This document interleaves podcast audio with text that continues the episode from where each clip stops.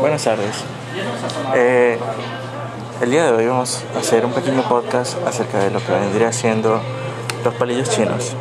Me encuentro en Asia Mar, soy Farendas y bienvenidos a un día más. Em, a continuación les voy a, pasar a mi compañero, eh,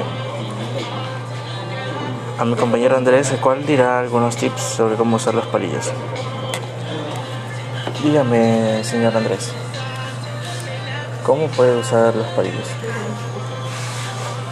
Buenas tardes. Primero que nada, un gusto estar aquí en tu podcast. Gracias, Andrés, por invitarme.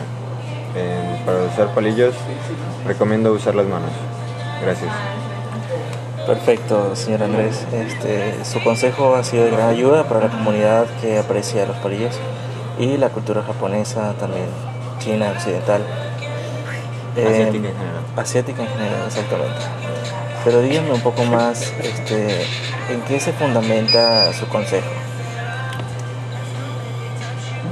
Eh, sí, em, pues es que es con las únicas herramientas con las que podemos agarrar los palillos.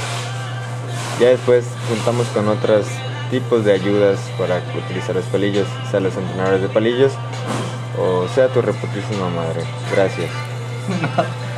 Eh, está un poco de asco la explicación que me dio, señor Andrés, pero será tomada con total seriedad en este espacio de El Mundo Podcast. Y bueno, eso fue todo. Hasta nuevo. Gracias.